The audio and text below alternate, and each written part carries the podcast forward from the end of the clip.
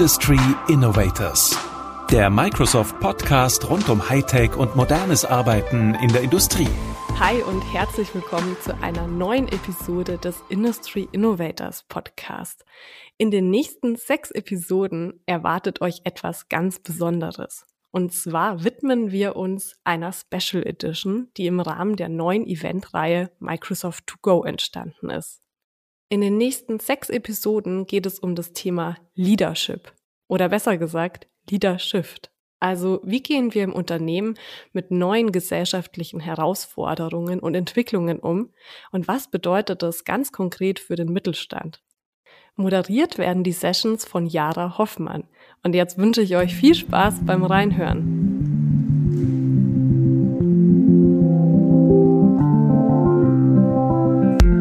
Servus, moin, hallo und herzlich willkommen zu Leadership, dem Startschuss von Microsoft To Go, unser neues Eventformat für hier, für dort und für überall.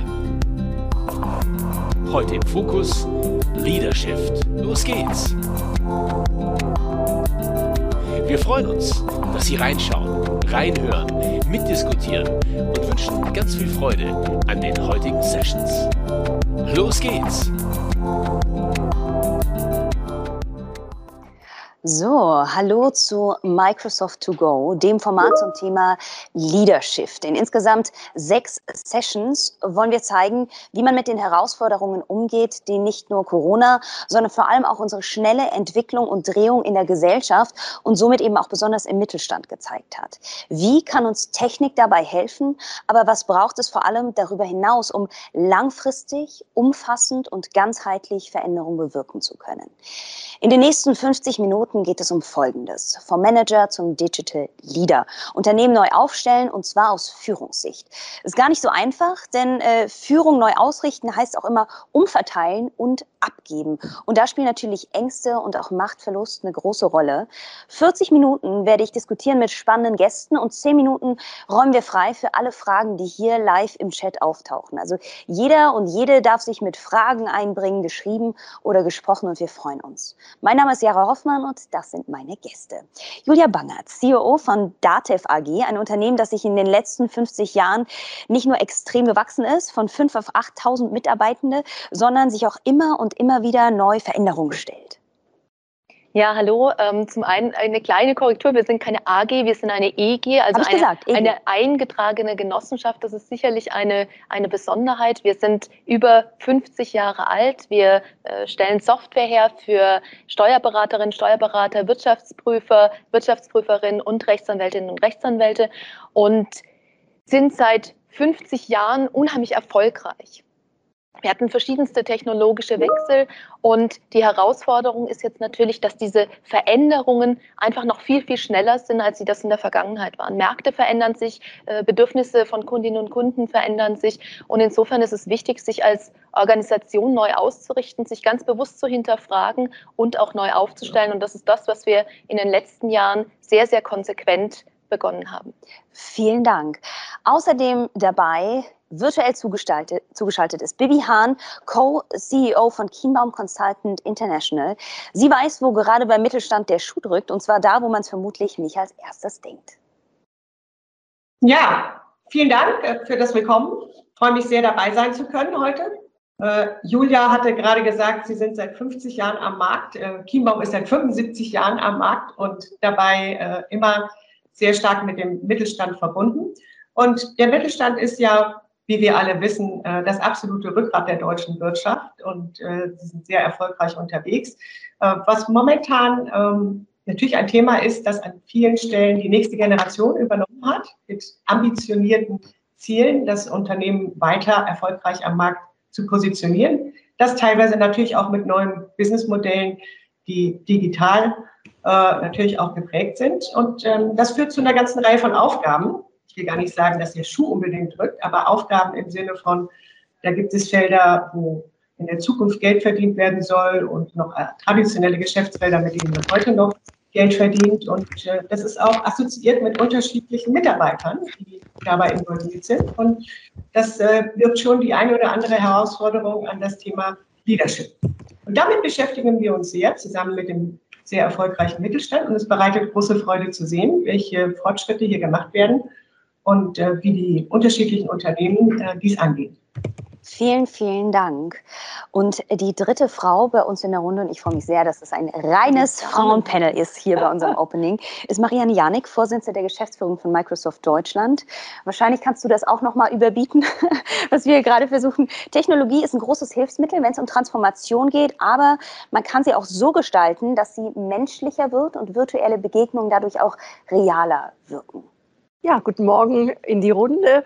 Ja, in der Tat. Ähm, wir haben während dieser Pandemie, in dieser Zeit von, ich würde mal sagen, wo alles remote passiert ist, ähm, die große Chance gehabt, als Unternehmen auch sehr frühzeitig Feedbacks zu bekommen, wie sich Technologie wirklich anfühlt. Ja? Und äh, gemeinsam mit, mit unseren Kunden und auch unseren vielen Partnern hier in Deutschland, muss ich sagen, sind sehr viele Rückmeldungen gekommen, wie der Mensch mehr in den Mittelpunkt äh, gestellt wird. Und jetzt in der Zeit, wo wir alle zum Teil zurückkommen ins Büro, zum Teil noch zu Hause sind, ähm, wird Technologie noch eine größere Rolle spielen. Und wir arbeiten gerade an einigen spannenden Dingen, um solche, gerade solche hybriden Meetings ähm, noch ganz anders gestalten zu können. Meine erste Frage, die natürlich auch an alle geht, wir können vielleicht direkt mal starten, ist, wie sieht Führung heute aus und wie sollte sie aus eurer Sicht auch aussehen? Ja, wenn ich starten darf, ich denke, die Führungsprinzipien haben sich nicht grundsätzlich geändert. Also, dass es darum geht, ähm, Klarheit zu schaffen in einer Welt, die wirklich komplexer geworden ist, Dinge zusammenzufassen, Dinge zu erklären. Das Zweite ist sicherlich Führung ähm, inspiriert, motiviert, Impulse setzt, ja, gerade wenn man eben remote äh, miteinander arbeitet. Und das Dritte ist, und das ist, glaube ich, da hat sich nicht viel geändert. Wir sind ja alle Führungskräfte, um auch entsprechende Ergebnisse abzuliefern. Daran hat sich auch nichts geändert. Die, die einzige kleine Änderung, äh, wie ich finde, ist, dass mehr über Führung nachgedacht wird, dass auch in der Karriereplanung das Thema Führung noch mal sehr viel bewusster hinterfragt wird und sagt, will ich das wirklich? Sind das Themen, ähm, die mir auch die Energie bringen, die ich weitergeben kann? Und insgesamt finde ich, hat Führung noch mal in dieser Zeit ähm, noch mal mehr Sinn bekommen. Man sieht, was Führung bedeutet. Aber an den Führungsprinzipien, ähm, sage ich, hat sich grundsätzlich nichts geändert. Ich glaube, du siehst das ein bisschen anders, oder? Ich sehe das in der Tat ein bisschen anders, wobei ich sagen muss, äh, wenn die Führungsprinzipien vorher schon so waren, dann ist das natürlich der Idealzustand. Ähm, meine Erfahrung ist, dass wir gerade in, in Deutschland äh, doch häufig in der Vergangenheit ein System von Command and Control hatten. Also die Führungskraft sagt, was zu tun ist, wo ich arbeite, was sind meine Tätigkeiten, mit welchen Arbeitsmitteln erledige ich das. Und im Gegenzug wird gelobt. Also dieses äh, typisch transaktionale Führung Führung, wie man das früher klassisch genannt hat. Äh, wenn das natürlich damals schon einen Einbezug von Mitarbeitenden gab, dann ist das natürlich der Idealzustand, den hat man aber häufig so nicht gesehen. Hm. Das heißt, man hat in einem System, in Unternehmen gelernt, wie verhalte ich mich richtig, wie verhalte ich mich, dass mich das System belohnt. Und was wir heute sehen, wir sehen eine unglaubliche Komplexität in Organisationen, gerade auch in größeren, aber das ist, fängt natürlich auch schon im Kleinen an.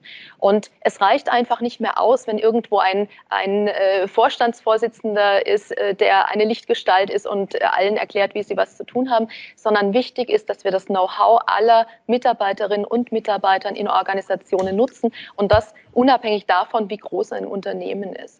Und das ist durchaus an vielen Stellen ein Paradigmenwechsel. Wir haben durchaus in der Vergangenheit Menschen gehabt, die die Dinge gesehen haben, die Missstände gesehen haben, die Fehler gesehen haben, die aber gedacht haben, naja, ist das jetzt, was macht das mit mir, mit meiner Karriere, wenn ich das offen anspreche?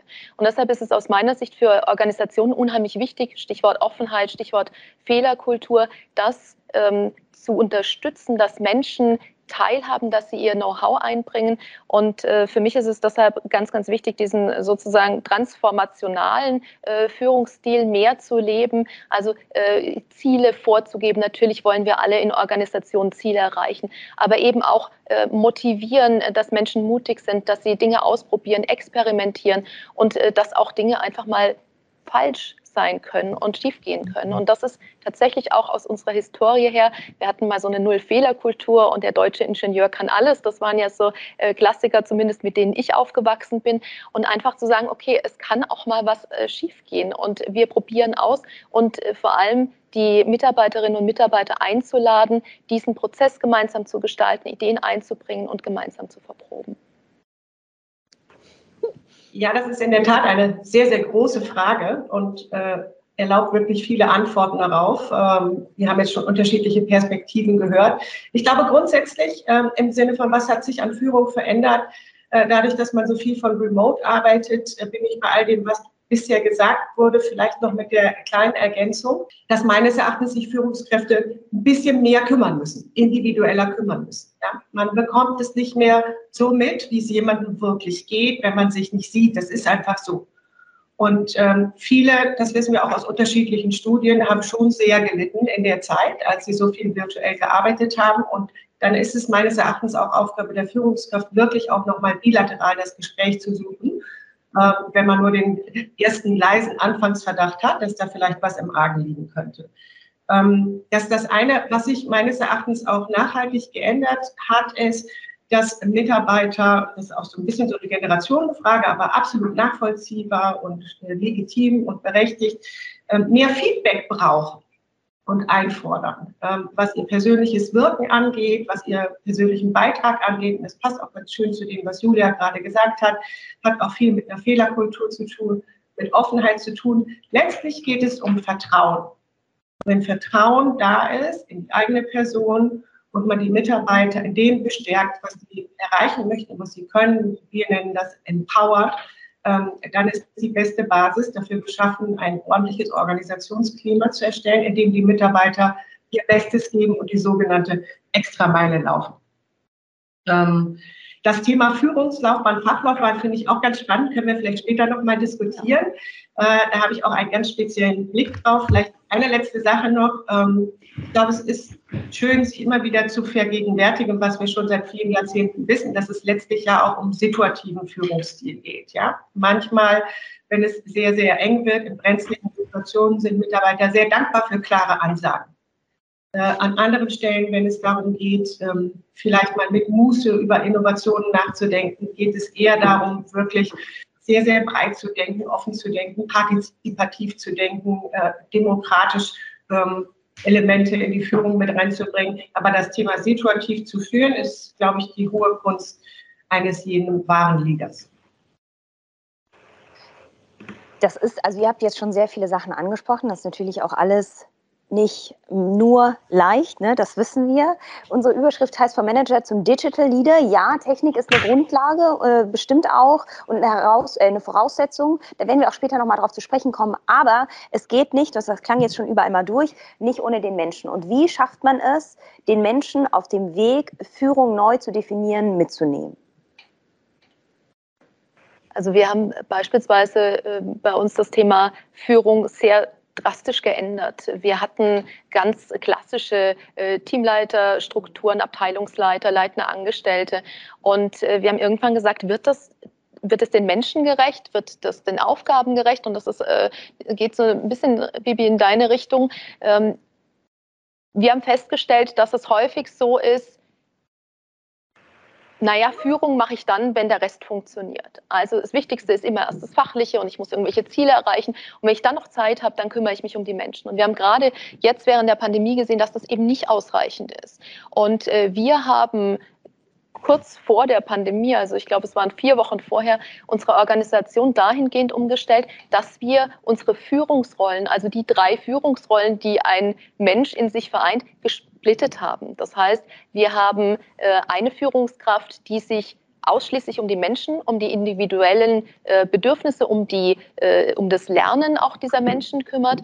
Wir haben eine Führungskraft, die sich um das fachlich-technische kümmert, also sozusagen der Product Owner. Und wir haben eine Führungskraft, die sich um Prozesse im Team und die Zusammenarbeit und die, wie man das auf Neudeutsch so schön nennt, äh, Impediments kümmert. Also praktisch alles, was mich als Team hindert, gute Leistung zu erbringen, einfach aus dem Weg räumt.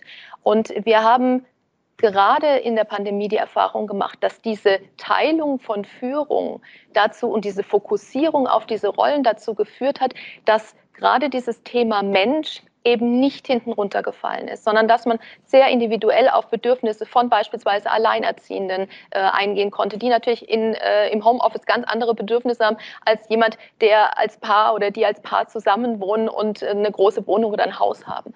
Und äh, insofern haben wir für uns gelernt, dass das unheimlich wertvoll ist. Und um gleich ein Vorurteil auszuräumen, wir haben also nicht unsere Führungskräfteanzahl verdreifacht, sondern wir haben einfach durch diese Fokussierung auch die Anzahl, die Führungsspanne dann erhöht. Und das war was, wo ich sagen muss, das hat uns in dieser Situation unheimlich gut geholfen ist kein einfacher Schritt, auch das muss man sagen. Gerade wenn ich äh, eine Führungskraft bin mit einer langen Historie und ich habe diese drei Punkte alle in mir vereint, dann fehlt mir anfangs was. Beziehungsweise die Frage, die sich auch Führungskräfte bei uns gestellt haben, ist, bin ich noch eine vollwertige Führungskraft? Woher nehme ich meine Wertschätzung? Also nehme ich die Wertschätzung aus, aus, aus Fachlichkeit, nehme ich die Wertschätzung äh, daher, dass ich, dass ich für meine Mitarbeitenden da bin. Und das war in der Tat kein ganz einfacher Prozess. Da haben wir sehr viel für Austauschformate gesorgt, dass Menschen eben miteinander über diese Rollen sprechen konnten. Was bedeutet das? Ähm, und das tun wir auch heute noch. Da würde ich gerne gleich nachher auch nochmal drauf eingehen, weil ich glaube, das ist ein sehr, sehr essentieller Punkt. Ja, Machtverlust und Ängste, die damit einhergehen. Wie geht man damit um? Aber vielleicht. Ähm, Spannendes. Ja. Ich, ich denke nicht, dass es ein Experiment war, sondern ihr macht das dann weiter, finde ich sehr spannend.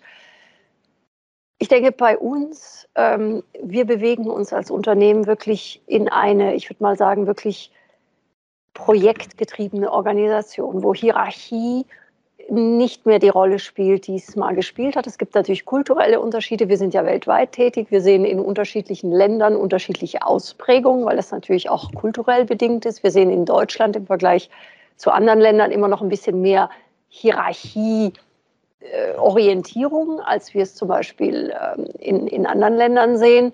Aber grundsätzlich ähm, haben wir den Führungsbegriff sehr, sehr stark ausgeweitet bis hin auf den Anspruch zu sagen, jeder Mitarbeiter, jede Mitarbeiterin ist eine Führungskraft. Weil je mehr man in Projekte hineingeht, ähm, je mehr kommt man natürlich auch in eine direkte Führung. Man hat unterschiedliche Teams. Kollegen, Kolleginnen, mit denen man zusammenarbeitet, je nachdem, woran man arbeitet. Und das ist natürlich schon verwirrend. Ja. Und insofern haben wir als Unternehmen uns immer wieder auch zurückgezogen und haben es jetzt auch während der Pandemie nochmal gespiegelt auf diese drei wesentlichen Führungsprinzipien, äh, die wir entwickelt haben. Und ähm, dieses Thema des Empowerments, ja, das ist etwas, wo wir sehr genau hinschauen, wie stark funktioniert das, was braucht es für Strukturen. Wir haben aber weniger jetzt den Weg gewählt, ähm, Führung sozusagen zu splitten, sondern haben gesagt, jedes Individuum ist Führungskraft, ist ein Leader. Auch da gibt es natürlich Unterschiede zwischen Führungskraft im deutschen Sinne und das, was im, im, im angloamerikanischen sozusagen als Leadership äh, betrachtet wird. Aber ähm, was geschehen ist, ist, ist sehr viel Diskussion entstanden über dieses Thema. Und ich denke, das ist das Wichtige. Und am Ende, ähm, gerade in Deutschland, wir sehen das jetzt auch sehr viel bei unseren Kunden, ähm, im Zusammenhang mit der Nutzung von Technologie kommen solche Themen, werden solche Themen diskutiert. Und da finde ich es immer sehr angenehm, wenn jedes Unternehmen auf Basis seiner eigenen DNA, seiner eigenen Kultur diese Ausprägung dann für sich auch definiert und, und verfolgt. Das ist das Spannendste eigentlich, welche Vielfalt wir in Deutschland haben. Es gibt natürlich so ein paar Gemeinsamkeiten, aber ich glaube, diese Vielfalt, das ist etwas, worüber wir in Deutschland noch zu wenig sprechen. Ja, ja, aber ähm, all das, was wir jetzt eben gehört haben, spricht doch dafür, dass äh, das Thema Führung überall ganz oben auf der Agenda ist. Ja. Das sind doch gute Nachrichten. Sehr gute. Ähm, ich finde es schön, äh, dass es so diskutiert wird, dass es so vital in unterschiedliche Richtungen gedacht wird. Und ähm, das müssen wir meines Erachtens auch. Äh, bei der immer stärkeren Individualisierung, ähm, die unsere Mitarbeiter einfordern, müssen wir flexibel darauf antworten. Und äh, ich finde das ganz spannend, alles, was Sie eben äh, beide berichtet haben, ihr beide, Julia und Marianne, weil äh, das geht meines Erachtens genau in die Richtung, die wir heute brauchen. Ja? Wir brauchen Empowerment, wir brauchen Ownership. Und äh, wenn wir von Ownership sprechen, dann ist das ja was, was alle Mitarbeiter gerne annehmen, wenn sie äh, für die Sache brennen. Sei es jetzt ein Projekt oder sei es die Führung eines kleinen Teams. Und äh, so eine Ownership kann auch eine ganz klassische direkte Führung beispielsweise noch in der Produktion oder im Vertrieb sein. Und meines Erachtens äh, ist das, was gerade passiert, genau richtig, dass man sich überlegt, äh, welches welche Führung macht an welcher äh, Stelle Sinn äh, vor dem Hintergrund der Funktionalität und eingebettet, und das ist äh, wirklich extrem spannend, in die Leadership Principles, wie du es gesagt hast, Marianne, die eben zur, äh, zum eigenen Unternehmen passen und die extrem kulturstiftend sind. Äh, also ich bin da sehr, sehr zuversichtlich, dass die Diskussionen ähm, in, in der deutschen Unternehmerlandschaft genau in die richtige Richtung gehen. Denn es ist absolut richtig, was äh, Julia auch gesagt hat, die Lebensumstände sind äh, unterschiedlich. Ähm, da gibt es Phasen, da möchte man vielleicht lieber keine äh, Führungsaufgabe im Sinne von Verantwortungsübernahme äh, beisteuern als Mitarbeiter. Und dann gibt es Phasen, wo es viel besser passt. Ähm, ich habe am Wochenende ein sehr, sehr bewegendes Video gesehen auf LinkedIn. Da ging es äh, mal nicht um das Thema Kinderbetreuung, sondern da ging es um jemanden, der eine große Aufgabe in der Firma hat und gleichzeitig seinen dementen Vater pflegt. Ja? Das sind alles Dinge, die man mitdenken muss wenn man heute ähm, individualisiert Karrieren anbieten möchte seinen Mitarbeitern. Aber Vivi, weißt du, du hast jetzt gerade gesagt, äh, du bist sehr zuversichtlich, dass wir da die richtigen Diskussionen finden. Das ist ja das eine. Welche Diskussionen führt man auf einer Metaebene? Das andere ist das, was Julia gerade auch angesprochen hat, der Schmerz, die Angst, der Verlust, alles, was auch damit ähm, mit zu tun hat, ja, Selbstwert ist, bin ich überhaupt noch eine vollwertige Führungskraft, ja, mir wird die Macht genommen, wie gehe ich mit dieser neuen Art auch der Arbeit und der Führung um? Und dann kommen natürlich auch noch junge Generationen nach, das darf man auch nicht vergessen, das ist natürlich auch immer so ein, so ein Angstfaktor, daher erstmal jetzt die Frage an dich, Bibi, was, äh, was sagst du da, wie nimmt man da die Menschen mit, um Angst zu nehmen und trotzdem aufzuzeigen, wie vielleicht auch in einem bisschen demokratischeren Rahmen, würde ich es jetzt mal nennen, äh, Führung was wahnsinnig Schönes auch ist. Mhm.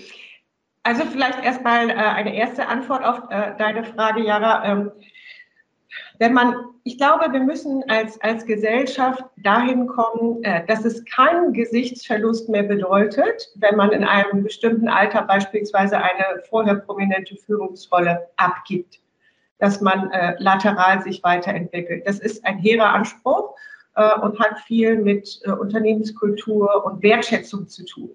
Ich glaube, es ist wichtig, tatsächlich auch äh, viele wertschätzende Positionen im Unternehmen zu schaffen, die nicht unbedingt mit einer klassischen Führungslaufbahn assoziiert sind. Vielleicht von meiner Seite einfach auch noch eine Beobachtung jetzt gerade während der Pandemie. Die Pandemie hat ja doch sehr viele Symbole der Macht verschwinden lassen, weil dadurch, dass wir alle sozusagen gleich waren vor diesem Bildschirm. Und ich denke, das ist so heilsam, weil natürlich auch viele dieser dieses sich selbst in Frage stellen, haben natürlich auch sehr viel mit dieser Machtsymbolik. Und ich denke, wir sind, wir sind drüber weg, mehr oder weniger. Also das hat uns wirklich auch befreit, auch Führungskräfte befreit. Es gibt sehr viele C-Levels in Deutschland, die sich deutlich besser fühlen, nachdem sie gelernt haben, dass es in so einer Umgebung auch geht, auch wenn die Frisur nicht sitzt und äh, man vielleicht nicht weiß, wie man mit der Technologie umgehen kann, auch nicht alles perfekt ist. Ich glaube, das haben wir ja alle erlebt und der Hund bellt, es an der Tür klingelt. Ähm, also das hat uns, äh, hat uns in eine Welt katapultiert, aus der wir auch nicht mehr zurückkommen und das ist auch gut so. Also ich denke, das sollten wir anerkennen und auch wieder immer wieder zum Thema machen.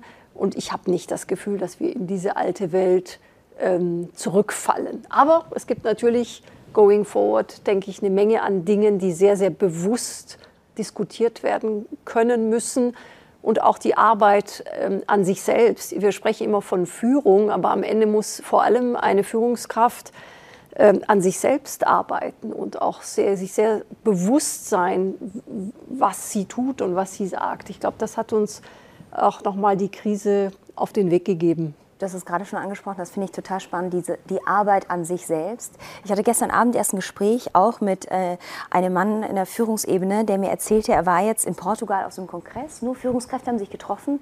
Er musste sich mit so einem CEO dann das Bar teilen und das war natürlich erst schon mal der erste Schritt, äh, eine Herausforderung und dann ging es ans Eingemachte. Er hat gesagt, es ging um Sachen, die erzählt er nicht mal seinen Eltern, die weiß vielleicht seine Frau, aber die Eltern wissen das nicht mal. Also es ging ganz persönlich um das eigene Infragestellen wer bin ich eigentlich wirklich und wie steige ich auch dahinter, also hinter das, was ich vorgebe, auch in meiner Rolle der Führungsperson. Ähm, an, an meine Verletzlichkeit selbst auch ranzukommen. Und da sind wir dann wieder beim Thema Schmerz und wirklich ähm, Angst auch, ja, die ja auch eine, was, eine wahnsinnig schöne und positive Kraft haben kann. Du hast es vorhin schon ein bisschen angesprochen. Kannst du vielleicht das auch noch mal an einem Beispiel konkret machen, ähm, wie du weißt, dass Angst und Machtverlust und so ein großes Thema waren, wie ihr vielleicht es auch überkommen seid?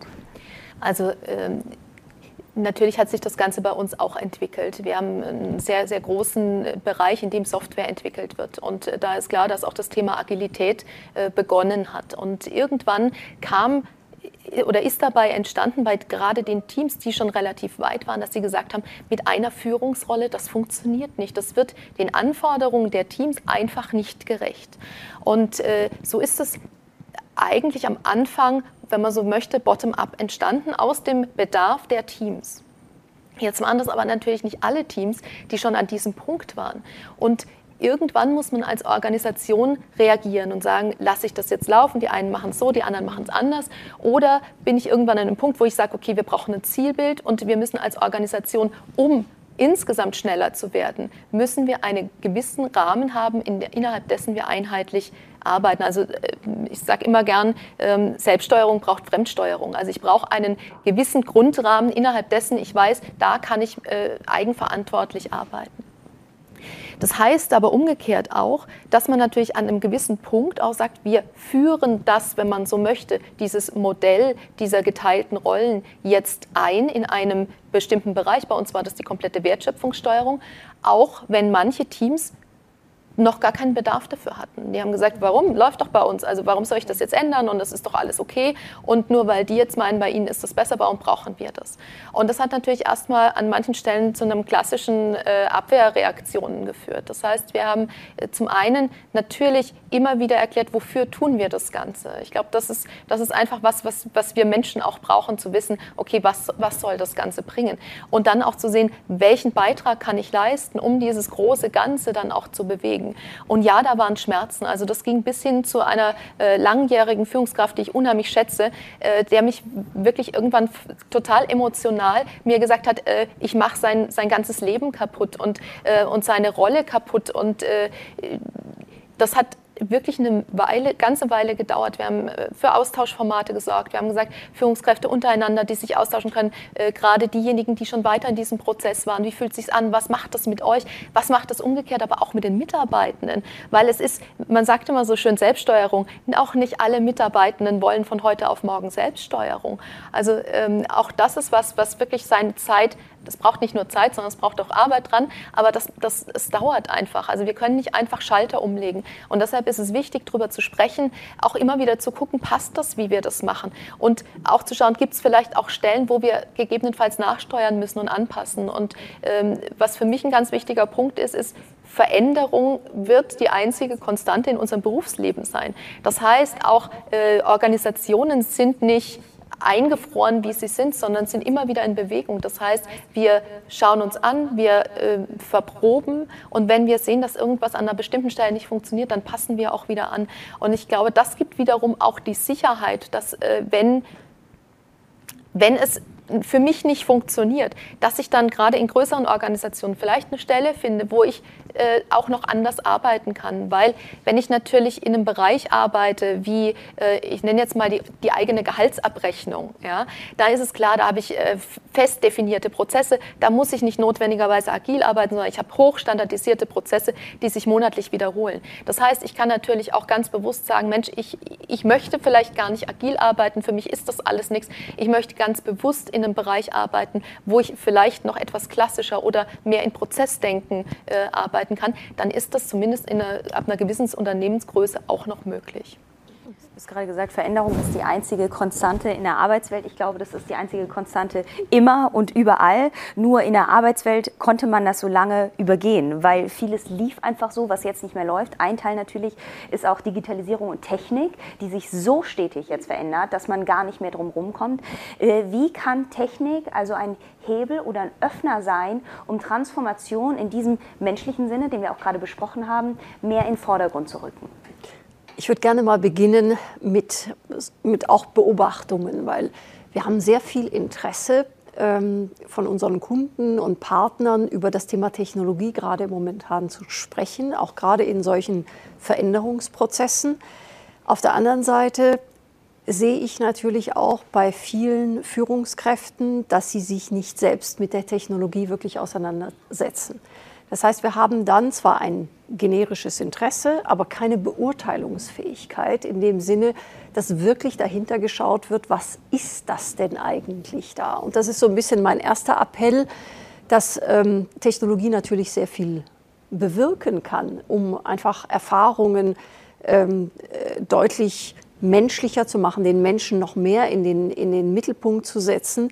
Aber dazu muss ich diese Beurteilungsfähigkeit bei mir im Unternehmen haben, bei mir als Führungskraft, weil ich sonst nicht in der Lage bin, wirklich zu entscheiden, was braucht es für mein Unternehmen. Und ich glaube, das ist der größte Punkt, dieses Kontextwissen, diese Beurteilungsfähigkeit, weil die Technologie ist nie das Problem. Der Technologie, da gibt es Unternehmen wie wir, wir freuen uns, wenn wir neue Dinge entwickeln dürfen, neue Dinge in den Markt bringen. Ähm, aber es braucht eben diesen Resonanzkasten auf der, ähm, auf der anderen Seite. Also das Thema heißt Beurteilungsfähigkeit, Kontextwissen und dann wird Technologie auch wirklich so eingesetzt, wie es sein sollte. Vielleicht ein ganz spannender äh, Hinweis von meiner Seite dazu. Ähm, Marianne, wir haben äh, von Kiebaum dazu eine Studie im Juni veröffentlicht, die hieß Future Skills. Und äh, wir haben über 8000 Führungskräfte und Fachkräfte gefragt, äh, ob sie sich gewappnet fühlen ähm, bezüglich ihres jetzigen Skillsets, äh, was die Gestaltung der Zukunft angeht. Und überraschenderweise, das sage ich jetzt mit einem leichten Schmunzeln, ähm, waren das natürlich nur die wenigsten von allen. Ja? Alle wissen, dass die Zukunft ähm, quasi gestaltet werden muss über Fach- und Führungskräfte mit einem anderen Skillset. Ja, wir haben einen riesigen Skill Gap. Und ähm, wichtig ist, glaube ich, tatsächlich eine ganz konsequente Explizitmachung dessen, was auf uns zukommt. Ja, viele wissen schon, womit sie in Zukunft ihr Geld verdienen werden. Ähm, was noch nicht passiert ist, ist wirklich eine ganz konkrete Ableitung, was für Jobs gebraucht werden, was für Skills auf diesen Jobs gebraucht werden und dann eine ganz konsequente Rekrutierung und Entwicklung anhand dieser Skill-Landkarten, wie wir das nennen. Ähm, und zum Thema Angst würde ich auch gerne noch einen, einen Kommentar machen dürfen. Angst ist natürlich ein schlechter Treiber, aber Angst kann man wirklich tatsächlich äh, demystifizieren, indem man einfach mal ganz klar sagt, was sind es für Kompetenzen, die wir in Zukunft in Teilen der Organisation brauchen werden. Unsere Studie hat ergeben, das äh, passt ganz gut zu dem, was du gesagt hast, Marianne, digitale Kommunikation, digitale Anwenderkompetenz, virtuelles Lernen und vor allem Lernagilität und virtuelles Zusammenarbeiten. Und das sind Dinge, die kann man lernen. Es ist ja nicht ja. so, ähm, dass das wirklich Angst machen muss. Die sollte man auch lernen, ähm, wenn man mit diesen Dingen nicht groß geworden ist. Ähm, und dann sind sie ein wunderbares Hilfsmittel, äh, effektiv und effizient zusammenzuarbeiten. Also ich glaube, das ist ein ganz großer Appell an alle Unternehmen da draußen. Ich bin extrem beeindruckt davon, dass sie sich alle schon wirklich nachhaltig Gedanken darüber machen, womit sie morgen ihr Geld verdienen, ähm, vor dem Hintergrund der digitalen Revolution. Aber was bedeutet das für die unterschiedlichen Berufsbilder? Da sind manche ganz weit vorne dabei und andere noch etwas sorglos unterwegs, wie unsere Studie belegt hat.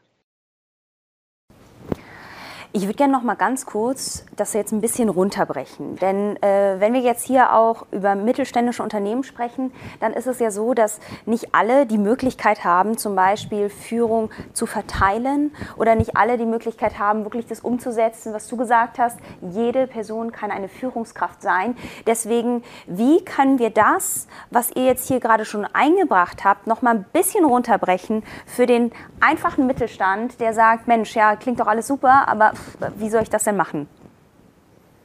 Also wir sehen das ja schon bei vielen mittelständischen ja, Unternehmen, ja. die das schon sehr, sehr gut machen. Mhm. Also auch in, in kleineren Organisationen ist natürlich die Frage nach der Hierarchie und diesem hierarchischen Gefälle. Also früher war das, da gab es den einen Chef und die anderen haben gemacht, was der Chef sagt. Und auch das verändert sich gerade im Mittelstand äh, drastisch und zwar auch schon seit längerem. Ähm, das heißt, auch hier geht es um Übergabe von Verantwortung, Abgeben von Verantwortung, offene Diskussionen, was es ja früher häufig gerade auch im mittelständischen Bereich ähm, eher weniger gab. Also den, Einbezug der Mitarbeitenden, das ist für mich wirklich ein Schlüsselelement und das äh, sehen wir an ganz vielen Stellen, dass das schon sehr, sehr gut funktioniert. Auch den Mut zu haben, äh, über Geschäftsmodelle nachzudenken. Also beispielsweise auch, wir gerade auch in Deutschland, wir leben oder lebten sehr von der Abgrenzung gegenüber dem Wettbewerb. Auch auch da in Ökosystem zu denken, also zu gucken, wie kann ich denn als mittelständisches Unternehmen auch mit anderen kooperieren. Ja, also beispielsweise, äh, um es ganz konkret zu machen, früher, wenn ich ein Kaffeebesitzer war und ich war im Urlaub und ich habe das zugemacht, dann hing da ein Schild, äh, mein Café ist geschlossen. Und heute heißt, Mensch, wenn du deinen Kaffee möchtest, da äh, zwei Straßen weiter, die kümmern sich in unserer Abwesenheit um dich. Und das sind einfach nur kleine Beispiele, wo ich sagen muss, dass der Mittelstand da schon auf einem sehr, sehr guten Weg ist und für mich wirklich dieses Thema der Partizipation der Mitarbeitenden und das äh, Denken im Ökosystem. Also wie kann ich untereinander noch durch ähm, die Zusammenarbeit ich kann mich dem wirklich nur anschließen. Ich denke, wir können vom Mittelstand im Moment sehr viel lernen. Zum einen ist, die, äh, ist der Mittelstand natürlich immer schon deutlich pragmatischer gewesen, näher dran an der Realität und ähm, hat jetzt, denke ich, auch durch diese Krise nochmal gelernt, was es heißt, ähm, wie du sagst, ja, ähm, kooperativ zu arbeiten. Ich denke, die Genossenschaft ist ein wunderbare, eine wunderbare Rechtsform, die das ja auch lebt. Ja. Dieses, man, man hat gewisse Dinge gemeinsam, man ist trotzdem selbstständig, aber teilt. Also ich sehe, dass der Mittelstand, wer es verstanden hat, im Moment ähm, diese Dinge gut nutzt und mit dem gesunden Pragmatismus an die, an die Sachen rangeht. Das Einzige im Mittelstand, was wir beobachten, ist natürlich, dass der Mittelstand ähm, sich da auch wieder, da geht es wieder um das Thema Beurteilungsfähigkeit, schwer tut, ähm, gewisse Technologietrends wirklich für sich gut zu übersetzen. Und da sind wir in der Pflicht, ähm, diese Dinge so zu bauen, dass sie eben auch, ich sag mal, demokratisiert sein können und nicht nur einer Elite vorbehalten ist, die wirklich da im Einzelnen auch alle Experten im Haus hat. Also das ist die große Herausforderung, die wir haben, die Technologie so zu bauen, dass sie eben von jedem ähm, benutzt werden können. Und wir sehen deswegen auch vielleicht auch diese riesen, dieses Rieseninteresse an diesen sogenannten Low-Code- Applikationen. Das heißt, dass man überhaupt kein, kein, keine Codierungsfähigkeiten haben muss und trotzdem kann man Applikationen bauen. Und ich denke, das sind die Dinge, das ist die Zukunft, da muss Technologie auch hin. Wir haben jetzt noch einmal ganz kurz das Wichtigste zusammengefasst in unseren Takeaways. So, kurz zusammengefasst. CEO als Lichtgestalt ist überholt. Es geht um Fehlerkultur, situatives Führen und Kümmern um die Mitarbeitenden. Zweiter Punkt. Leadership sollte auf eine eigene Kultur und die DNA eines jeden Unternehmens angepasst werden. Abgabe von Führung ist keine Schwäche, sondern Teil des äh, Selbststeuerungsprozesses. Jedes Individuum ist ein Leader. Und digitale Kompetenzen kann man lernen, auch um Ängste der Mitarbeitenden zu nehmen. So, sehr schön nochmal alles zusammengefasst, was wir hier schon mal gesprochen haben. Das war's von uns und Microsoft to go vom Manager zum Digital Leader Unternehmen neu aufstellen. Wer bei den weiteren Sessions dabei sein möchte, der kann sich anmelden für die einzelnen Runden oder eben einschalten, reinhören. Wir freuen uns und ich sage damit Tschüss und vielen Dank.